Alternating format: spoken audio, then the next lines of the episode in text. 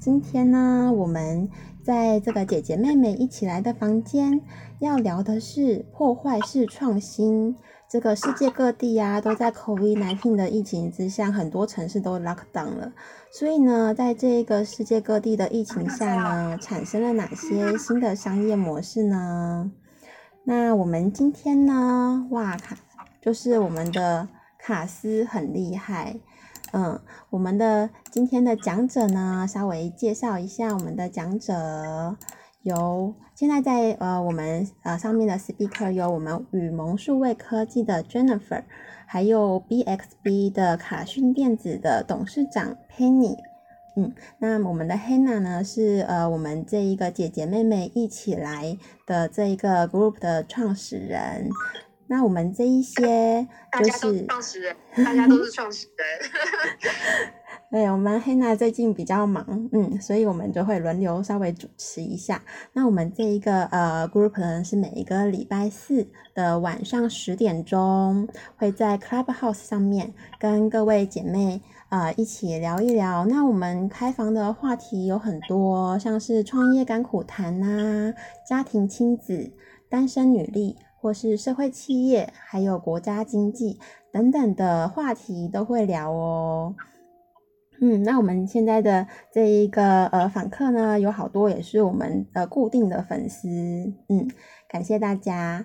那今天呢，我们这一个呃主题呢，要聊的就是呃有关于破坏式创新这件事情。那其实这个破坏式的创新呢，它是。有一个哈佛大学的教授，他叫做克莱顿·克里斯坦森，他所写的一个《创新的两难》这本书的著作里面所提到的这一本书很特别哦，它是苹果的创办人 Steve Jobs 他书架上唯一的一本商业管理书哦。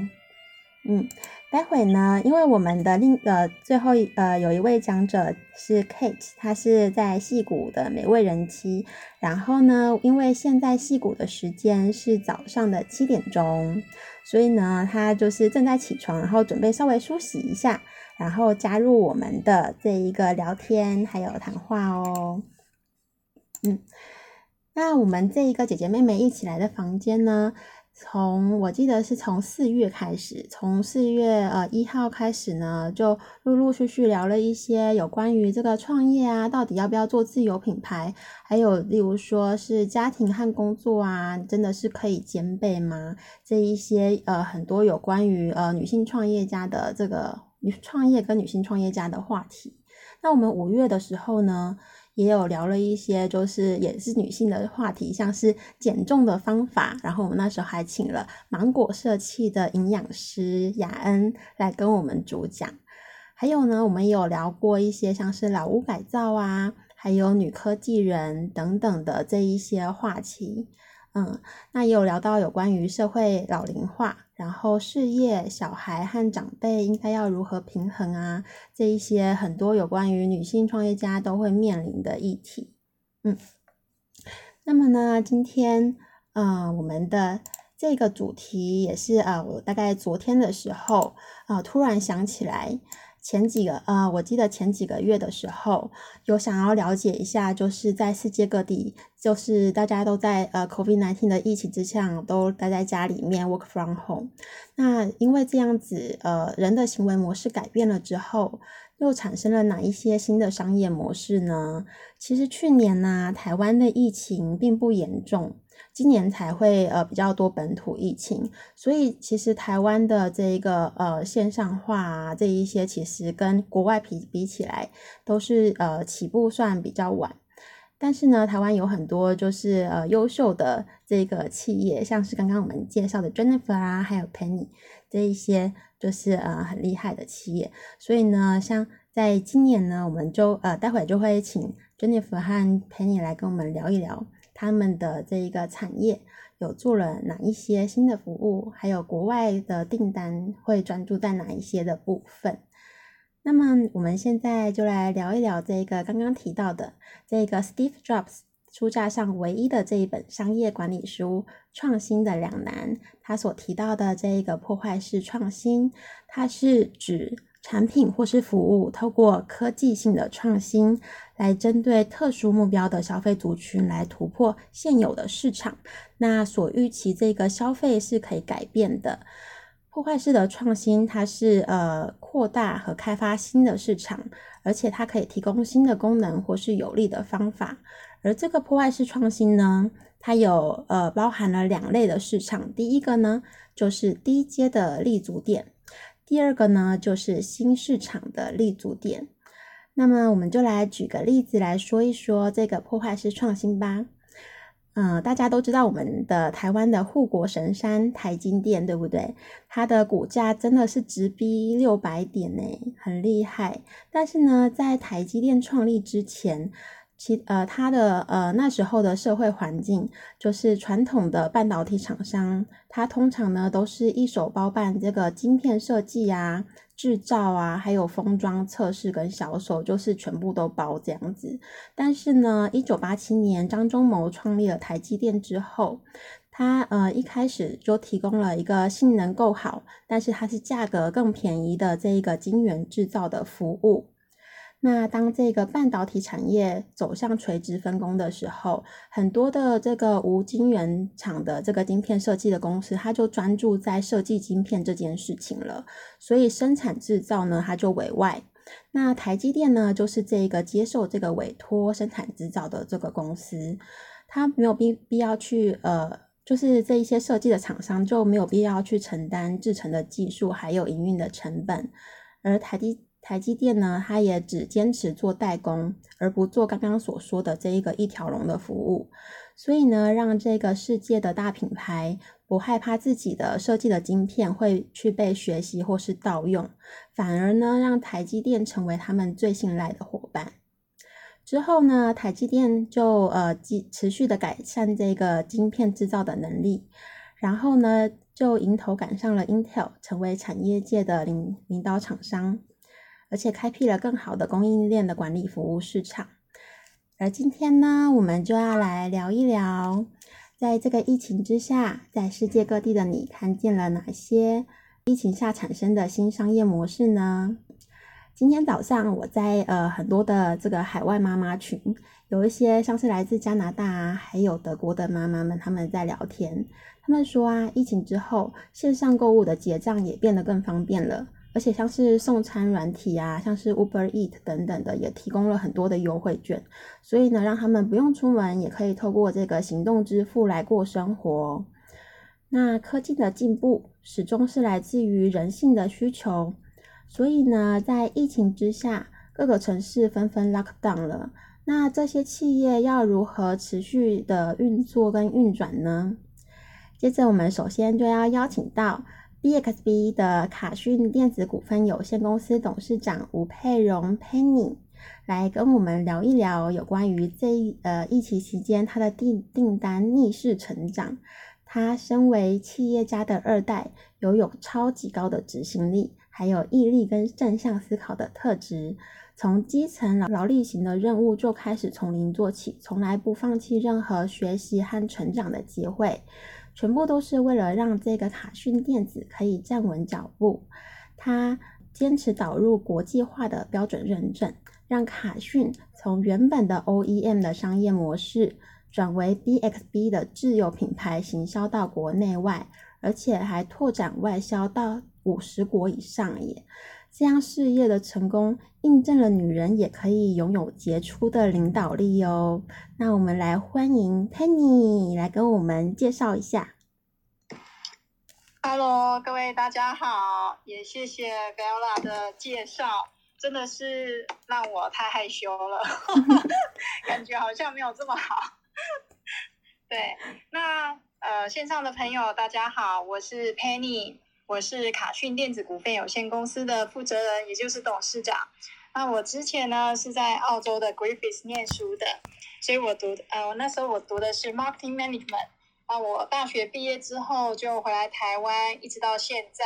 所以我在呃台湾已经二十几年了，二十一年了。对，时间飞飞快，岁月催人老。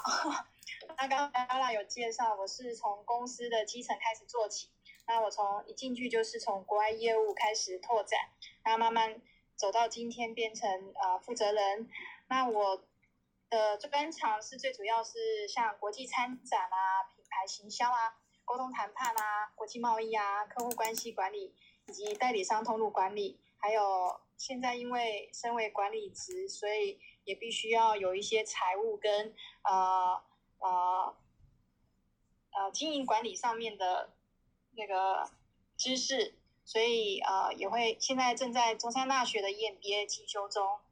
那首先呢，我先做一下呃公司的介绍。我们公司的全名叫卡讯电子股份有限公司。它当初创立的时候，我们老板就是当初创办人，希望这贤力也当卡孙呢，所以我们就取名叫卡讯电子。那我们是在一九九一年成立的，所以今年是二零二一年，也就是刚好三十年了。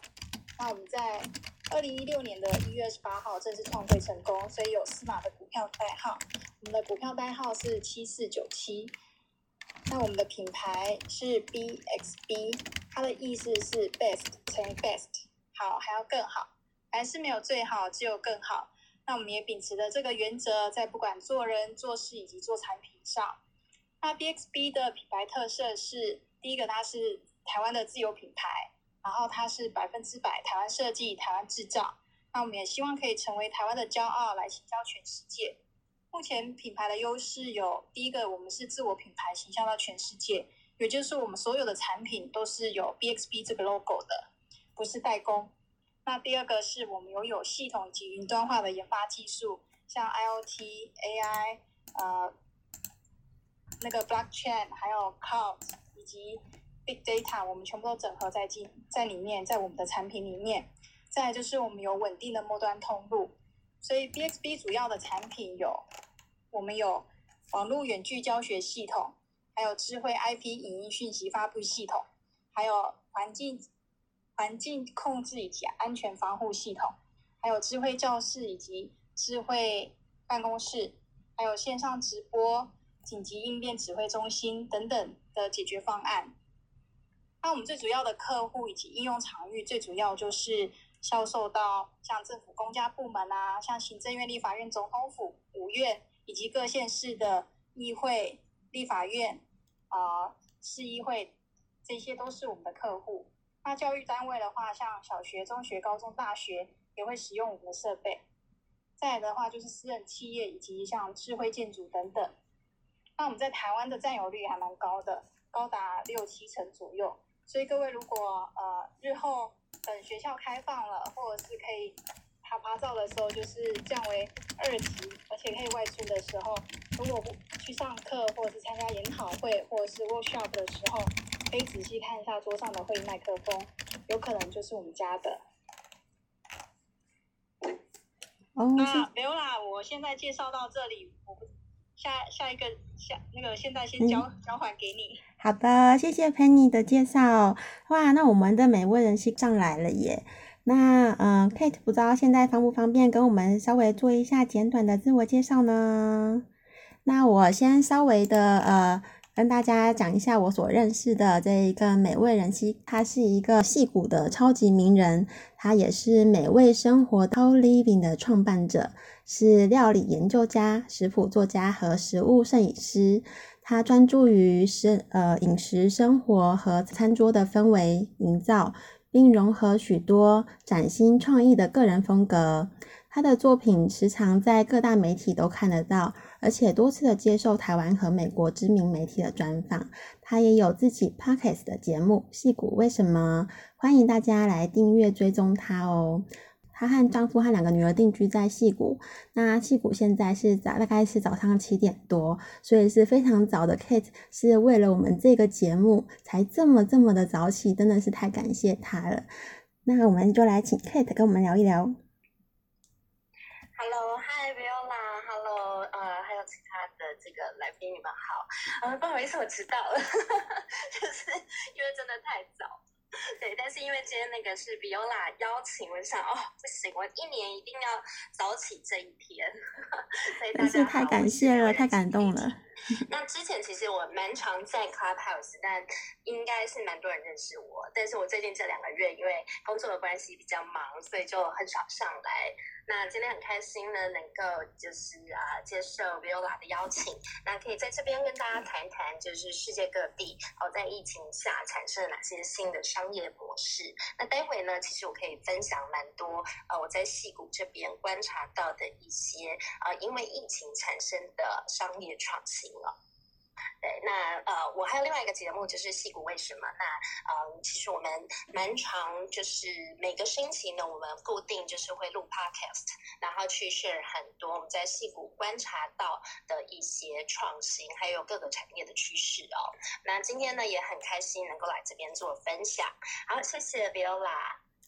谢谢 Kate。那我们接着呢，就介绍我们第三位讲者，他是允蒙数位科技股份有限公司的白碧珍执行长 Jennifer。那允蒙数位科技提供的是全方位虚实整合的解决方案，让企业品牌更简单可以导入。快速的跟上实境科技的应用潮流，它在成立以来呢，屡屡获得国内外各大的奖项，并且拥有多项的技术还有专利，完成超过一千个应用的案例，服务的国家包含了台湾、新加坡、中国、美国、英国、韩国、日本等等。那我们就请 Jennifer 来简短简短的介绍一下自己哦。谢谢 Viola 的介绍。那嗨，各位来宾，大家好。那很高兴有机会，其实，在 Clubhouse 跟大家可以在呃，现在应该也不算深夜哈，但就是说这个时间聊一聊哈。因为通常这个时间呢，我是比较少这个出现在这个频道上哈。好，那那那那个呃，当然今天我觉得也是呃，也要谢谢 Viola 非常有行动力哈。他今天早上哈，同样也是在七点半。好的时候赖我说，哎，今天晚上有这个议题哦，大家是可以上来聊一聊哈。那当然，我觉得我们身为创业者，一定要非常有行动力哈。所以我就想说，这个呃，利用这个机会，其实也跟呃大家其实好好的在这个时段聊一聊。那那刚才呃有介绍，就是说雨萌本身，因为呃我大概在十一年前创业，那刚才听起来就是跟 Penny 还有跟 Kate 都还蛮多共同点的哈。怎么讲呢？就是说呃因为。呃，我我自我自己本身哈，其实今天讲这个破坏式创新哈，我想我说我我自己本人在人生历程也是有点破坏性创新，因为我大学其实是念中文系哈，但是我现在做的是这个 SR 产业哈，就是 AR VR 实境科技产业，所以其实从一个就是呃，应该说中文人哈，一直呃一路走来，就是踏上这个呃，算是一个。呃，就是科技的领域哈，其实我想说，当然对我来说，我我并不觉得是一个非常特别的事情哈，因为这样，当然每个人我觉得能够有一些呃人生有一些历程，其实它一定是有一些脉络的哈。但是，但是坦白说，当然我觉得对于外界来看，一定会觉得，哎，也是一个还蛮大的跳跃。好，所以，我我想说，呃，这块其实可能就还蛮符合破坏性创新的精神哈。那那那呃，我我自己其实当然我是一个创业者哈。那呃，然后我研究所其实我念的是 marketing 哈，所以我跟 Penny 一样哈，我在我在英国的那个 Sterling University，然后念呃就是达到行销硕士哈。那呃，后续后续其实呃，应该说在创业上面，其实因为呃，我自己其实呃这几年其实除了在台湾呃成立研发团队，然后不断的拓展国际市场，所以所以我。呃，我们目前在海外有几个据点，哈，包括像呃上海、新加坡跟戏谷，好，所以其实我觉得跟戏谷也非常的有缘，哈，所以今天非常荣幸可以跟 Kate 在这里可以也聊一聊，哈，我们跨跨国聊一聊。虽然我知道你偶尔也会回来，哈，那之前因为我们在戏谷公司呃的原因，其实我之前也都会过去，哈，但只是说这两年疫情就比较没办法过去。好，所以就是说，呃，在这个应该说，在这个整个呃疫情下的状况下，其实呃，在整个实境科技领域的应用，当然我觉得不仅是自己在不断的创新哈，透过视觉化的界面，其实不断的在创新，其实我们也帮助各行各业都在做整个数位转型式的创新哈，所以我想说，等一下有一些新的做法，也许也可以分享大家。好，谢谢 Jennifer。呃，那我们今天的讲者啊，其实三位都是国外的硕士，真的超厉害的。因为我们的 Kate 她也是在美国企业的管理硕士哦。那 Kate 跟 Jennifer 之前我们也是在 AMA 的同学。嗯，好啊，那我们今天呢，哇，好多的听众都陆陆续续的加入我们了。刚刚呢，在开房的一开始呢，我有稍微介绍一下有关于破坏式创新。就是它是一个指产品或是服务，可以透过科技性的创新来针对特殊目标的消费者族群，并且它可以突破现有的市场所预期的消费改变。那这个破坏式创新呢，是扩扩大和开发新的市场，那提供一个新的功能，还有有利的方法。包刚刚讲过，就是包含了这一个低阶的立足点。以及新市场的立足点，那这个低阶所指的，并不是说它的功能的位阶很低，而是说它把一个原本需要这个高端的服务，它去降低它的产品的功能，让一般的个人也可以去做使用，那也降低了它的销售价格，而且就开发了一段新的市场。那接下来呢，我们就回到 Penny 来跟我们聊一聊它的产品。在呃这个疫情期间，行销了这个全球五十多个国家。那在疫情期间有哪一些新的呃服务产生，或者是说他的客户更需要什么样的服务呢？Penny，Hello，大家好，我又回来了。好，因为刚刚的自我介绍，相信大家有对我们公司的呃主要服务有一些了解。刚刚应该有听到，我们公司是在做视讯会议、远距教学，还有像网络直播等等的呃呃产品。所以现在刚好因为疫情时代，所以像去年跟今年，说实在的，我们的业务就是业绩没有退步，反而提升。尤其是像台湾的部分，因为台湾它对于数位化其实是没有这么快的。所以人家说，哎，到底你的公司那个为什么会导入数位化？是要谁去导入数位化？是董事长还是总经理，还是资讯长，还是 MIS？其实都不是。帮助我们公司导入数位化，帮助我们台湾的公司导入数位化最有功劳的人就是 COVID-19 了。因为 COVID-19 我们哪里都不能去，我们只能关在台湾。甚至现在只能关在家里，哪里都不能去的话，就必须要去学这些数位的工具。那因为我们公司刚好是在做这个视讯会议、远距教学以及网络直播的，发现就是其实很多台湾的公司，它在去年的时候，因为疫情没有非常严重，还可以到处爬爬照，所以他们对于这种数位的呃，比如说帮公司数位化、数位转型，甚至数位优化，他们是嗯。认为这个不是在 first priority，就是不是很紧急的事情，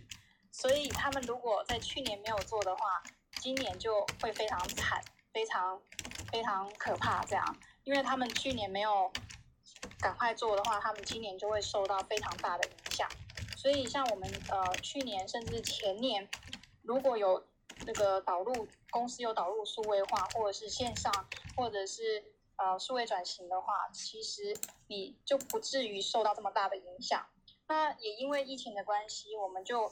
常常会去到处去分享，就是怎么样去帮助公司来做数位转型。举例来讲，像我跟 Viola 有去帮 AIT 拍了一个那个神力女超人的部分。那神力女超人，她就是有问有问我们一题，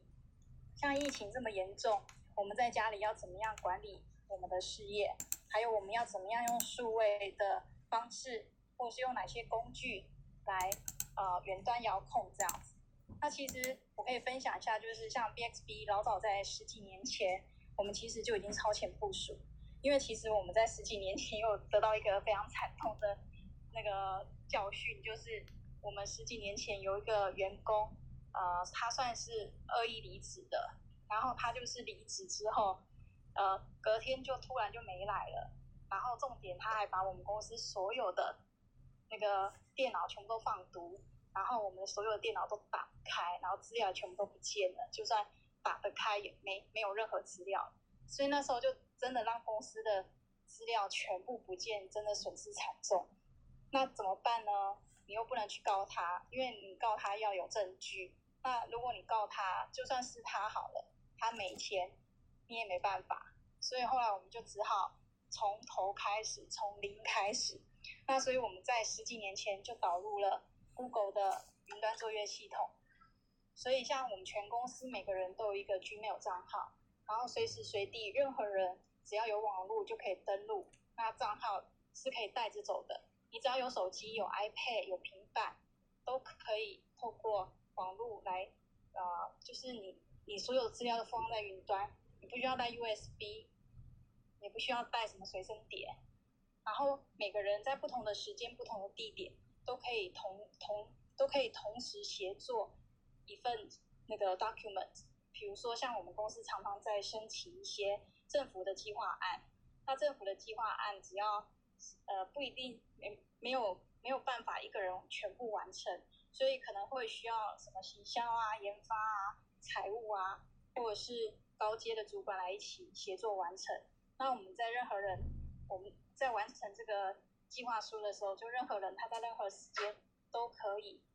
进行档案上传、分享、共用以及共同编辑。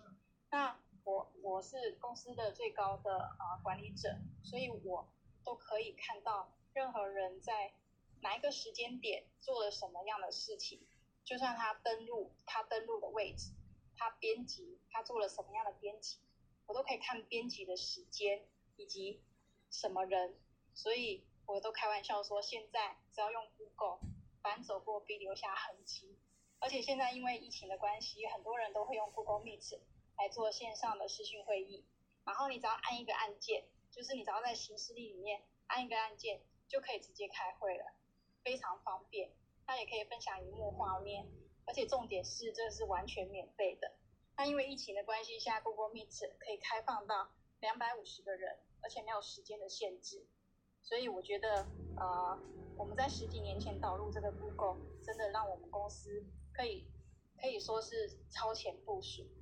而且像我们公司的所有的拍的影片或者是呃教育训练，我们都是用影片的方式来进行。那影片的档案通常都很大，那我们都会也是放到 Google Google Photo。可是 Google Photo 比较可惜的是，它在六月一号开始就要算钱了。原本以前是完全都不用钱的，所以这也让我了解到 Google 的策略就是。先让你养肥，让你让你中毒之后，再再日后再来宰杀这样子。那像我们公司的经销存啊、生产啊、会计啊、薪资啊、人资等等之类的，也都可以用 email 或者是远端 VPN 的方式来登录。所以用手机啊、用 iPad 啊、用那个平板都可以做线上签合。那像公司的薪资的部分，这是算是我最最重要的事情哦。我们都可以用预约的方式，比如说网络预约啊，现在全部都是呃每一家银行我们全部都申请数位的方式，所以我们各个银行我们都可以登录网络银行来进行汇款啊、缴税啊，甚至呃应付账款、应收账款的查询都可以线上进行。那甚至现在投资也可以，比如说我买买基金啊、买股票啊、买债券啊，全部也都是网络作业。那它每天都会自动传报表来告诉我们，哎，有没有成功，或者是呃通知我们，就是呃余额够不够等等之类的。那像我们公司也是非常数位化、非常环保，而且非常爱地球的一个公司，所以我们不只是教育同仁要随手关灯、关水，然后也要利用 Bixby 的系统来做节能。怎么做呢？我们 Bixby 其实我们有有。就是也是算是环控系统，怎么说？比如说，假设我在两点到三点我要使用会议室，我在一点五十五分那个会议室的灯、冷气或者是相关的器材，在一点五十五分它就会自动打开。嗯，一旦你结束会议，它都会全部自动关起来，不需要浪费呃保全或者是 security 的时间去巡逻，或者是去一个一个关。那这样子的话就可以更节省时间，而且是数位化的方式来管理。那因为疫情的关系，很多像呃股东会都是采用视讯的方式。那我们公司也是，不管是开视讯的股东会、视讯的主管会议，或者是视讯的呃就是月会，像我们今天就是月会，一个月开一次的全体会议，就会用视讯的方式。那包含像比如说我们帮 AWE 就是女性创业飞燕计划来进行视讯的 interview 或者是视讯的活动，都会是透过视讯的方式。那其实透过视讯的方式有蛮大的优点，就是我们不用浪费交通的时间，也不用浪费交通的成本。举例来说，我以前如果跑一趟台北，我这样子来回啊，至少要。四个小时的交通时间，但是如果我现在用视讯的方式，我四个小时不但省起来，我还省了高铁的费用，而且我还可以做更多的事情。像我们现在大家都在家工作的话，那我就可以还陪小孩，然后又可以一边工作。那其实呃可以促进亲子关系，虽然不一定会促进，但是至少你是呃可以增加跟小孩相处的时间。不然平常可能都太忙了，没有办法跟小孩相处。那像我们在呃国外拓展的部分的话，因为我们是做这个相关的，所以其实我们国外客户就马上就会找我们。举例来讲，像我们呃这个这个这个好消息算是可以分享的。像我们最近有标到一个瓜地马拉的呃案子，那它是全世界的大使馆都是使用我们 BXB 的系统。所以我们总共最近就是刚刚标到了这个案子，就是一百零九套的 BXB 的会议系统会在瓜地马拉各国的大使馆里面出现，所以我才会跟同学开玩笑说，呃，如果看到 BXB 的那个会议麦克风或者是系统的话，记得要拍照给我，那这样就可以领精美小礼物，因为我们有时候卖太多地方，自己有时候都不知道卖到哪里。那如果不是的话呢？我都会开玩笑说，那就赶快把它弄坏，然后记得拿我的名片给他，这样子的话，我们的占有率才能从六七十 percent 达到一百 percent 这样子，所以要靠大家的多多帮忙。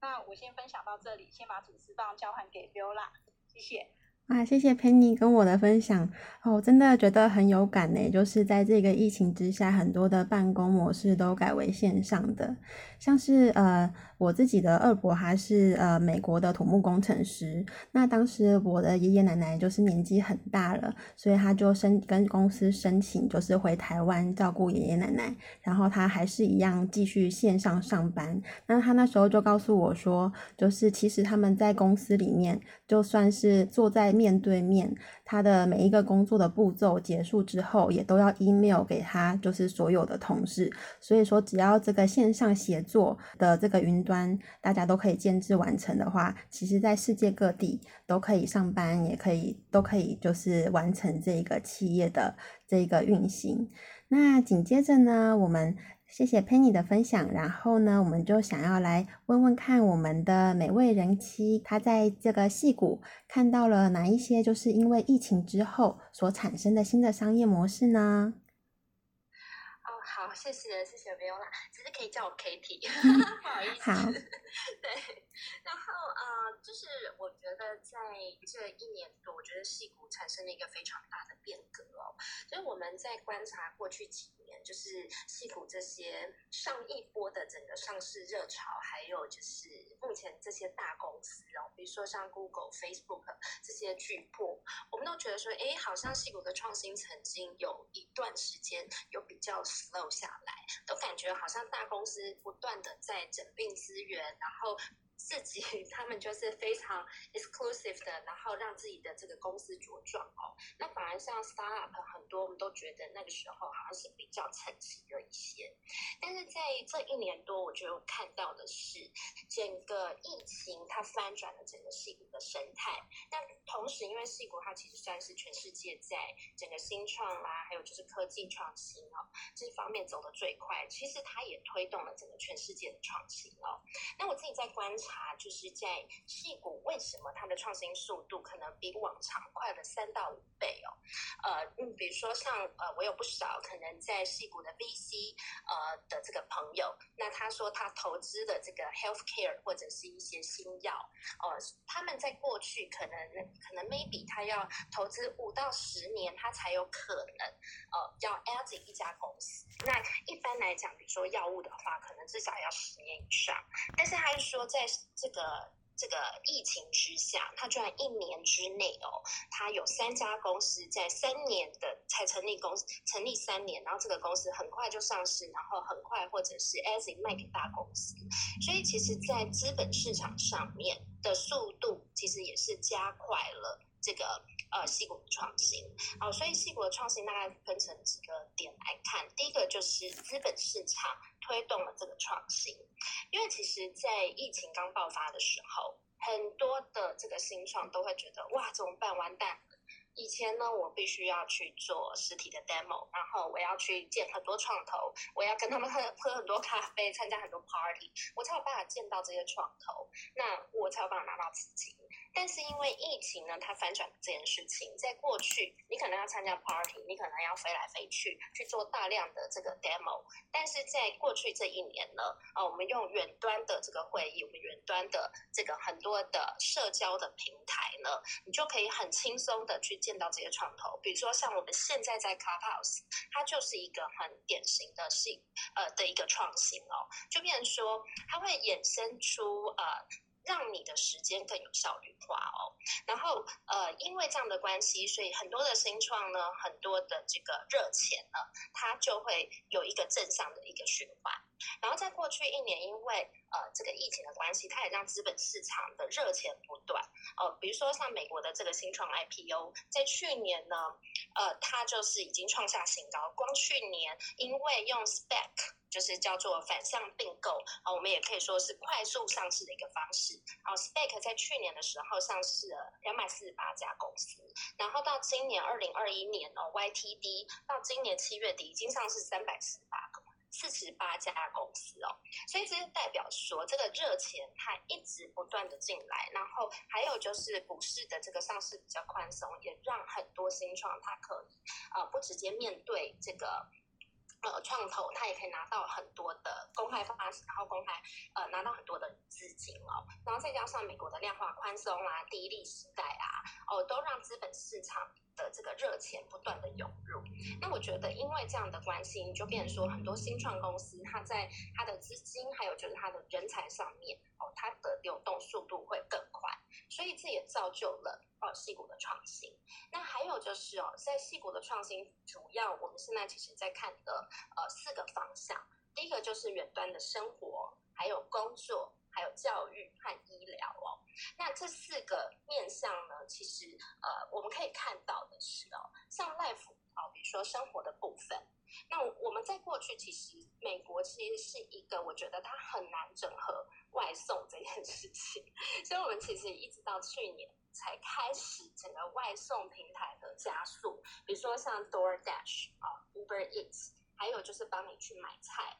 哦，像 Instacart。那可能在台湾其实已经非常习惯有 Foodpanda，然后甚至是台湾可能 Uber Eats 是大概三年前开始崛起，可是。其实，在美国这些东西，一切都是从去年才开始，因为前年它其实使用者还是很少，它没有到达一个经济规模量化的一个标准，所以变很少人使用的情况下，你餐厅数目也很少啊。那这样的话，其实它的那个那个外送的市场平台这些就没有办法承受。但是因为疫情的关系，所以去年啊，我觉得它整个翻转了我们这边的生态哦，比如说像我现在买菜。我几乎不出门了，我完全都是请人家去帮我买哦。不管你今天可能在过去，可能呃，我可能 Costco 我必须要去排队，然后人挤人。那我现在就是轻轻松松，我就叫人家去 Costco 帮我买卫生纸啊，买水啊，然后帮我送牛排啊。我等一下如果要烤肉啊，他可能整个木炭都帮我送来。那我觉得他其实呃，这个疫情它改变了我们现在生活的形式呃形式，然后还有就是餐厅的形式也改变了。因为在过去，可能我们在餐厅上面哦，大家出去吃饭，然后就是也是很多人要人挤人。但是现在其实餐厅它改成了外送或者是 pick up，还有就是线上点餐这件事情，整个所有的系统都非常的成熟，然后也衍生出它不是只有一个 overall 的一个大的市场，比如说英文的主流市场，它可能开始也会有这个呃这个韩国的这个小众的平台，然后也有呃比如说中文的华人的这个小众的平台。可以去比较呃分类，然后去针对说，哎，这个使用族群的惯性，还有他习惯的语言和和他的食物文化，然后去衍生出很多新的这些平台。然后还有就是啊，在生活面上，我们也看到，就是说在社交方面上面，其实也改变了很多。像我们刚刚讲到，Clubhouse 其实就是一个疫情造就出来的一个产品，一个全新的平台。那这个是属于比较一般的社交，但是可能里面很多大家也都是在做商务型的社交。那像美国最近也是蛮流行一个叫 Lunch Club，它是完全是针对美国的职场社交平台。因为它就变成说，它是用 AI 技术去配对用户，然后在过去我们可能必须要去参加很多实体的 party，那它现在透过数据分析，它直接帮你一对一，我去帮你 match 你很适合的这个用户，让你们可以在 business 上面去做很多的连接。那这样的话，其实呃，对于你的商务啊的社交的需求上面，其实就产生了一个蛮好的变化。然后可以让你去认识不同产业，但是对你有帮助的人哦。那还有就是支付工具的创新，比如说 FinTech 啊，在过去一年啊，我们最知道的可能像 PayPal 或者 Square。那 PayPal 可能大家都知道已经很久了。那 Square 它是一个比较新，然后目前美国也是很主流的一个呃支付工具，它有分个人有这个呃商店哦使用。那这个部分其实他们这些支付工具，他们也是帮助了很多中小企业或者是个人哦，他们解决了支付问题，然后加速了整个市场的创创新哦。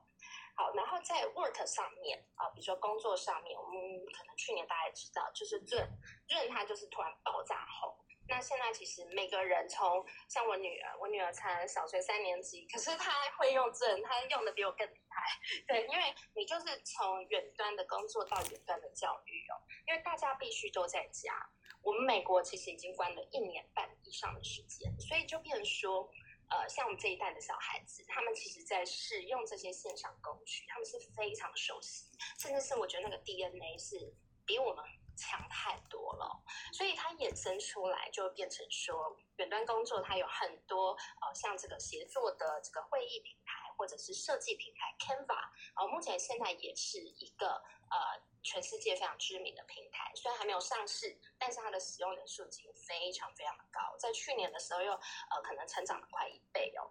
那像这样子的一个呃远端的工作平台，它也是让整个。呃，在翻转我们目前现在的生活哦，比如说像现在细谷的大公司啊，其实本来大家都说，呃，我们九月要回去，比如说呃，所有的人都回去工作，可是目前现在大公司这些工作的形态其实也改变了哦，在过去可能是希望你天天都来公司，但是目前现在可能细谷的这些公司，他们都觉得其实天天来已经不是一个必须要的事情，现在已经变成是。大概呃，用 hybrid 就是一种混合的方式。一个星期呢，他们就是三天到公司，两天呃可以自由的选择在我家里 work from home 哦。所以我觉得在未来工作形态上面哦，这个已经是一个长期的趋势，它应该是不会再回去过去的工作形态。然后还有就是因为美国的疫情又起来，所以像现在办公室又是一直不。一直往后延他们回去的这个上班时间，本来是说九月一号，现在又变成是大概是十月中以后，但是我觉得有可能会再继续延，因为这个疫情呢，它已经逐渐的就是又升温了，所以就变成说这个疫情它变成我们在生活、工作、学习哦上面非常大的一个不定性，所以会产生了更多的创新或者是商业模式，然后来帮助我们去克服这些难关哦。那还有就是在教育上面，呃，我觉得在过去我们可能就是使用的这个教育平台，在过去这一年多也是爆炸性的成长，可能十倍以上吧。现在有超多不同的平台。那像我女儿呢，她自己在学习上面，她连比如说 coding 哦，都有一对一的这个家教，然后可以直接在网络上用这个网络的工具来教你怎么去 coding。那他比如说他要学长笛、钢琴、音乐课，我们也都是全部用远端的方式来进行。那所以现在很多衍生出来这种远端的教育的平台哦，不管不光只是说你在找老师，或者是说你在用他的系统来学习，那还有一些比如说跟这个呃。呃，你的学习管理，好，或者是学习工具，哦，比如说像现在也有一个很有名，我觉得是台湾的公司啊，那这个台湾之光，就是叫 IPO，IPEPO，艾比科技吧，哦，然后他做这个远端实体摄影的这个这个东西，就变成说很多呃老师可可能过去他想要看小孩子做，说画画啦，或者是说呃他目前现在可能手上的作业，那他数学他怎么写，他怎在过去我们可能变成说小孩他只能用电脑 keyboard 或者是滑鼠哦去反映出来他现在的学习状况给老师看，或者是用镜头。但是像这样的学习工具，它就变成说，哎，小孩他可以很轻松，就是用画笔，然后他可以直接哦，及时的去抓这个他的这个手上在操作的这些这些状况，然后马上传送这个画面过去给老师。那我觉得一个老师他就变成说他在。教学上面，他会变得更有效率。他可以直接看到小孩目前现在他的学习状况，或者是呃，除了电脑之外，他可能在旁边手做，或者是他在接什么小小的电路啊，哦，那他接的怎么样啊？这个东西都可以直接的去反映过去给老师看。好，然后还有就是，我觉得在美国这一块，呃，有一块是我觉得加十倍的创新，就是 healthcare，就是远端的医疗。那远端医疗呢，其实在过去一年多，像呃最知名应该就是 Teladoc，然后这个远端医疗的平台，然后它去 match 很多的医生还有病患，啊，你可能比如说是比较轻症，或者是你需要长期的慢性。呃，慢性病的处方前，你都可以呃透过这个远端医疗平台去做一个诊断，你不需要去医院，因为现在其实大家对去医院或者去诊所这件事情还是有很大的疑虑，我们也觉得说非常害怕哦，所以像远端医疗，它可能可以解决了很多在过去你必须要去医院，然后但是它不是那么需要及时或者是这么立即需要被。呃，被救治的这个病患，他就可以长期的利用远端医疗来解决他生活上面的一些问题哦。那还有就是 mental health，在过去一年多，其实啊，就是大家可能都关在家里，所以很多人其实他的心理还有精神上面，他其实是没有办法负荷那个压力的。所以现在其实美国有非常多的就是啊 mental health care 这个平台哦，比如说像这个 COM。那抗的话，它就是现在也是在西谷很有名的一个平台。它就是说，它它的主要诉求是说，它找一些呃名人，比如说大明星啊、作家啊、足球员啊、毕业的球星，然后他们就是帮你念。这个床边故事，然后帮助你睡眠，然后，然后或者是他可以去呃，请呃去制作很多很 natural 自然的这些声音啊，像雨滴呀、河流声啊、呃鸟叫声啊、森林里面的声音，然后去让你去放松，去让你你的 mental health 啊有一些就是转变，心情上的转变，去帮助你做冥想，然后去帮助你心灵上的沉淀。那同时呢，他们也导入了一些 health health care，比如说他们帮你去 match 一些，比如说啊心理医师啊，然后你可以或者是一些呃药物啊，你可以长期的可能经过医师诊断，然后可以去啊 subscribe 这些药物。所以我觉得其实呃在 health care 上面其实有很多多元的发展啊，比如说远端医疗，或者是像这个我们刚刚讲的 health care，还有就是哦对不起 mental health。然后还有，比如说像一些呃，这个移动的医疗工具，比如说像手持式超音波，它这些都是方便，就是很多病患你可以自己在家里自我诊疗。比如说你用血糖呃这个联网的 IOT 设备，比如说血糖机、血氧机，呃很多东西或者超音波，它可以自己在家里做这个。第一阶的这个这个 scan 自己，然后或者诊断自己，然后再把这些数据传到医院给医生去看你的整个身体的状况。所以我觉得这个呃，主要就是生活、工作还有教育还有医疗上面，我们在西部看到一些创新。但是因为东西真的太多，所以不好意思，今天讲的比较多。好，谢谢。哎，很感谢 Kate 跟我们的分享。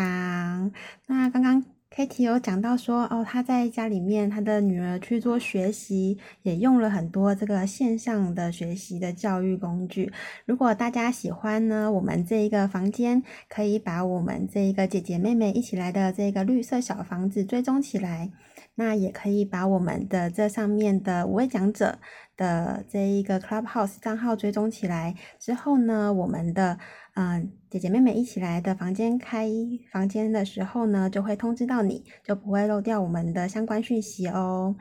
那接下来呢，我们想要欢迎的是羽毛数位科技的 Jennifer，因为 Jennifer 呢，她做的就是 AR、VR，而且她现在也做到一个，就是可以远端的做一个企业训练或者是一个教育训练的工具。那我们就欢迎 Jennifer 来跟我们分享一下她的商业模式。好的，好，那我想说哈，其实刚才听了 Kitty 讲这么多这个戏过来的破坏式创新，其实非常有感哦。那我想说，因为台湾其实，在去年坦白说，我们其实也开始面临到这个呃，必须要在很多产业要去思考我们怎么去做远距沟通哈。所以其实我们在呃，因为 AR VR 的工具，其实刚才讲是视觉化界面哈，所以它其实本身就可以协助很多产业在。一些，比如工作上的一些训练流程，还有在跟外部客户哈做的一些，譬如说，如果是医疗上的话，可能是一些疫病解说哈；教育上的话，当然也是一些呃教育上面，其实它可以去做一些视觉化的训练跟呈现，哦，让教材的这个呈现方式，它不会只有在纸本上，也不会只有在电脑上，而是可以透过呃载具的这一个呃视觉化的呈现，其实把很多三 D 的模型哦等等的去做实验，然后去做化学的变化，或是做医学。上面的一些骨架等等的一个呈现哈，它会可以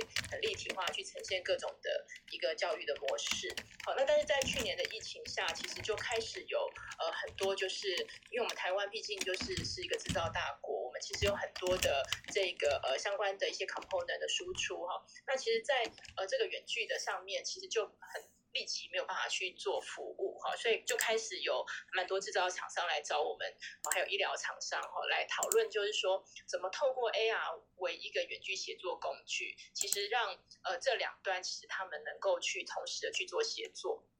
好，那就是在呃我们本地的，譬如说有一些呃师傅，其实原本如果说有一些维修的需求或是教育的需求，他们就必须要飞到这个当地，其实去做一些一些相关的训练或者相关的这个维修的动作。好，那在这个疫情下，他就马上去部署这个不同的模式哈。那当然有的时候，其实我们只是做视讯，他会没有办法，其实立即去解决到现场的问题。好，因为现场的问题有些像他们呃在讲很多排插啊，或者很多的小的零件，事实上他只要去做一个就是相关操作上步骤的引导哈，或是告诉他说可能在哪一个零件上去做置换哈，那在协同有一些语言沟通的问题，其实。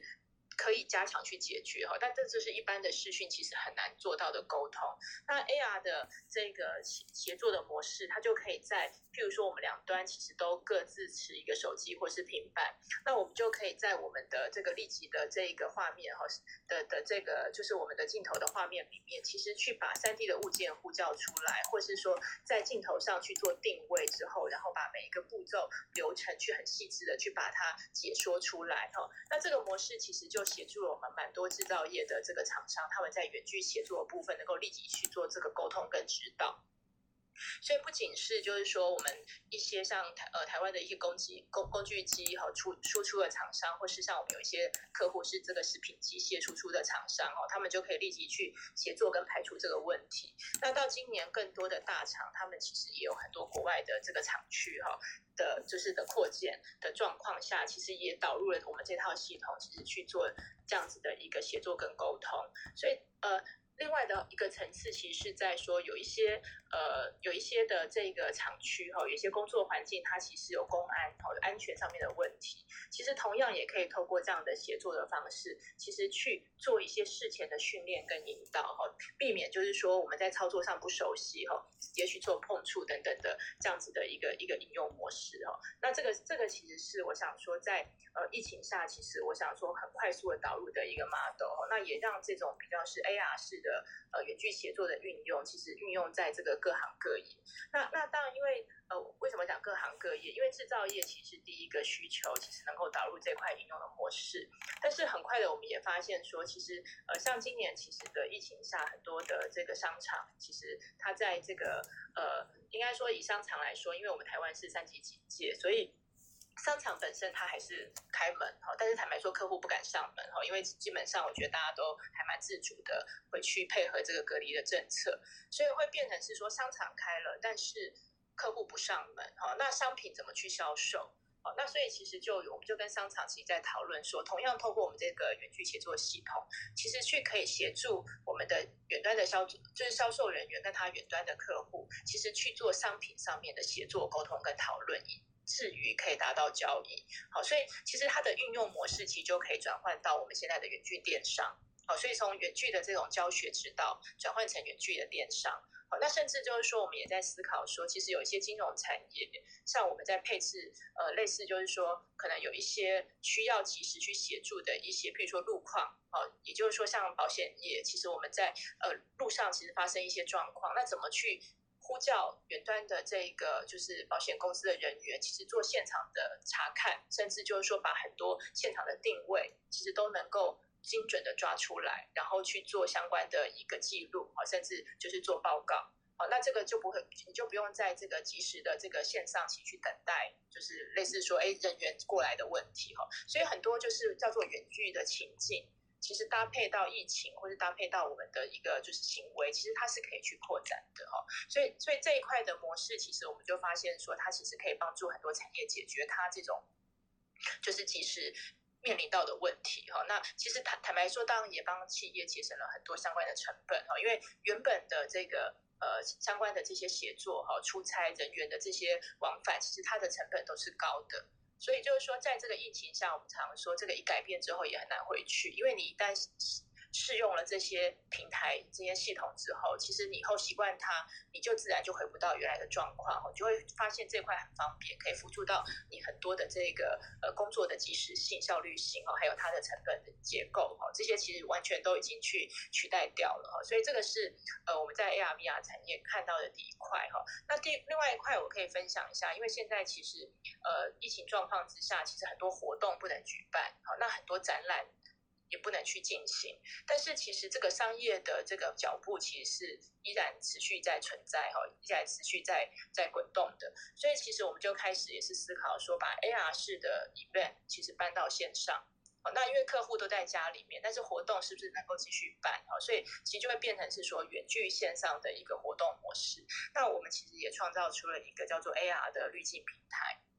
那呃后面搭载一个编辑器哦，所以我们的一些。活动方哈，客户活动方，他们只要在后台其实去上架他的所谓活动上面的 component 好的的一些素材元素，其实是他就可以跟他远距的客户可能透过 Line。哦，透过 FB 等等的这个社交平台工具，其实它一样可以去 collect 到这个客户，其实在线上跟他做相关的互动。哈，那不管在品牌的一个曝光，或者在活动的一个进行上，它可以同步的进行。哈，那举例来说，因为现在冬奥正在进行，所以其实我们就也跟这一个呃冬奥的这一个相关的合作方，其实有一个呃最近有一个就是还蛮受欢迎的活动。哈，那我们也是透过 AR 的这个模式，那民众在家其实就可以自己透过手机和透过我们 AR。的平台，其去扫描，扫描就是那个那个这次的这个整个冬奥的图像哈，你就可以去呼叫出我们这次在冬奥这个场馆哈，那里面事实上我们就可以开始举办活动，好，这个场馆其实我们就可以把它整个搬回我们自己的家里面，然后跟它做一些互动，好，那里面其实我们想要点点按钮，我们就可以看一下冬奥现在即时的赛事啊，即时的排名。啊，赛赛赛程等等的这些这些内容哈，那当然就是也可以举办活动，做相关的这个分享跟抽奖哈。所以其实透过 AR，它就可以去把不管是呃好玩有趣的这个滤镜哈，包含就是说这种比较是更多跟这个商业模式哈，跟很多的这一个可以及时分享的方式去做连接。好，那这个部分其实也在线上的活动上，其实它不会中断。那再来的话是刚才讲到展览哦，就是很多线上的很多实体的展览，目前要搬到线上哈去做展览。所以目前的话，就是目前很多的这个呃各个的这个网站，其实也开始叫做 AR VR 化。哦，这个网网站其实它也不会是一个平面的一个 website 哈，我们开始要 AR VR 化。那里面的物件呢，是不是就是网站上面里面我们本来要去搬到展览里面的物件哈，都很大型。那其实现在透过一个网站去把它 AR VR 化之后，我们可以看到这个三六零的这一个整个场馆的环境，哈，那里面再透过我们的一些这个 VR 的技术，就可以看到里面锚点哈的的一些情况，就可以跟着走哈，好像逛一个真的展览。那你看到你有趣的物件，好，你喜欢的这个这个这个商品，你就可以用 AR 好去扫描，然后把它呼叫出来，其实在你家去做三百六十度的。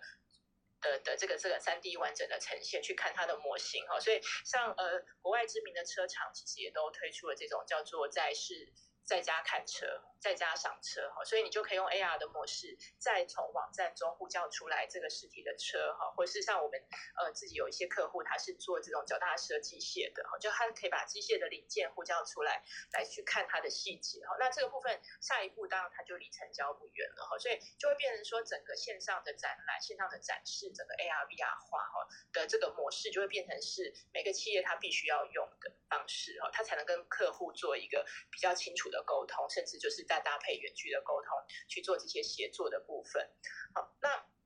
那那这几个层次，我想说，其实都蛮就是在这个破坏式的创新下，其实在各个产业上，其实都透过这种呃运用模式，其实达到了一个很好的效果。那另外的呃部分，其实可以再分享一个叫做零接触式的的经济模式哈。那因为其实现在其实就叫做零接触哈，大家其实都不能太就是。呃，就是呃，就是说需要透过这种零接触的方式，其实来来达到一些不管是消费哈，或是一些就是互动。好，那所以就是零接触的方式，就是说大家其实可能，譬如说你去餐饮业哈，譬如说以后之后 lockdown 的状况是慢慢的就是降级哈，但是它可能还是有一定的警戒性哈，因为我想说这个疫情的一些循环，其实大概还有一段时间，那就会变成是说你不能去 touch 一些东西哈，实际上如果说你进到一些 building 哈，或是啥，或是一些餐厅，你可能要，譬如说，哎，触控式荧幕、触控式点餐，那这个部分的的部分就会透过，譬如说 AR，我们透过那个手机镜头的扫描，其实你可以去点餐。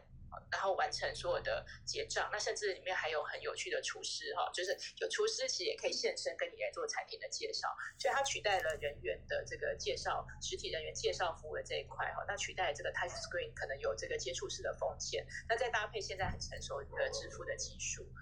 串接起来，其实它就变成是一种零接触式经济的类似点餐的方法哈。那当然就可以利用在更多这个呃各种的消费模式情境。所以我我想说这几块其实是可以分享一下，大概是这一两年我们在这个呃破坏式创新下建构出来的这种叫做远距式的这种 AR 协作系统。好，那。包含就是说这种线上式的展示平台跟线上式的活动，那以及是这种叫做临界数经济式的各种的这样子零售业的服务啊，那先以上先做一些这样子近期的分享。好，谢谢 Jennifer 跟我们分享，就是他在 AR VR 领域去做了这么多有关于就是呃跨跨区域这一些呃，例如说技师训练呐，或是这一些国外的厂区扩建的这个事前引导的这个教育训练。那也可以把这个技术拿来变成线上的展览，然后可以透过很多的滤镜啊，让更多的参展者跟跟参与者觉得这个展览是更好玩的。那在企业展展售的部分呢，也可以就是更细部的看到这一些零件的细节。那这一些技术的确就会让我们更了解这一些呃企业所做的事情，然后。更回不去以前，就是真的需要实体展览跟实体教学的这一些，嗯，需要高成本啊，然后需要人飞过去、飞来飞去啊，需要带这么多这个参展设备的这一些日子了。那今天呢，我们 Penny 呢也跟我们聊到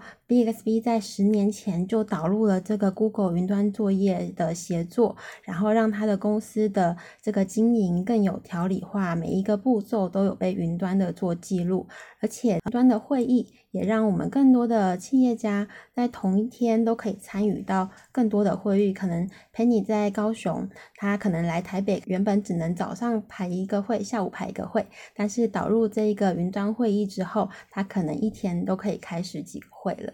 嗯，那也很开开心，就是今天在我们地球另一端戏谷的这一个美味人妻 Kitty，也跟我们分享了好多，就是有关于新创。的这呃新创圈、细谷新创圈所加速的部分，那像是生技产业啊，然后还有就是更多的投资人的热钱投入新创产业里面。那因为股市的条件的一些松绑，让更多的这个新创企业有可能在更短的时间以内就可以达到上市的目标。然后还有很多关于这个教育啊，还有这个 health care 的新的这一个商业模式，也都是我们台湾可以多多学习的哦。